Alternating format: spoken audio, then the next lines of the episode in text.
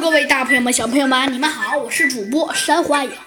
上集中啊，山花影给您讲的，咱们的小鸡墩墩呢和猴子警长又破了一个案件，而猴子警长的大发慈悲，并没有惩罚这个犯人，而小鸡墩墩便对猴子警长说：“猴子警长，你有没有注意到那个动物是一只黑白色的？啊，黑白色的？猴子警长的确没有注意到。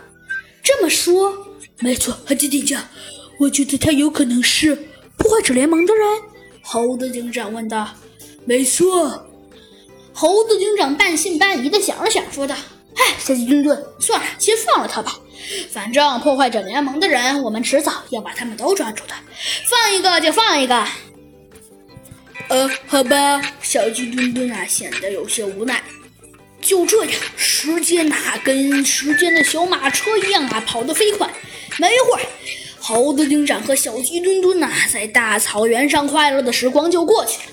他们又回到了那个普普通通的、还有很多案子而又生动有趣的大的森林都市。这是一个星期日的晚上，猴子警长正津津有味地读着报纸。唉，真是没想到，这个破坏者联盟又来捣乱了。这时，小鸡墩墩呐，突然急匆匆地跑了过来，说道：“猴子警长，猴子警长，出事了！”哦，猴子警长放下报纸，问道：“小鸡墩墩，有什么事儿？”“呃，弗兰熊找我们。”“啊，弗兰熊？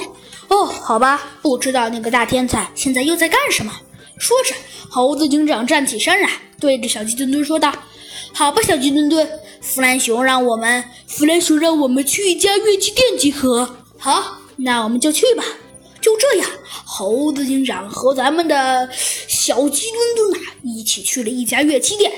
只见，这家乐器店的门口啊，已经站了很多警察，而最显眼的啊，是一只熊。这只熊啊，一半是机械做的，另外一半啊是人做的。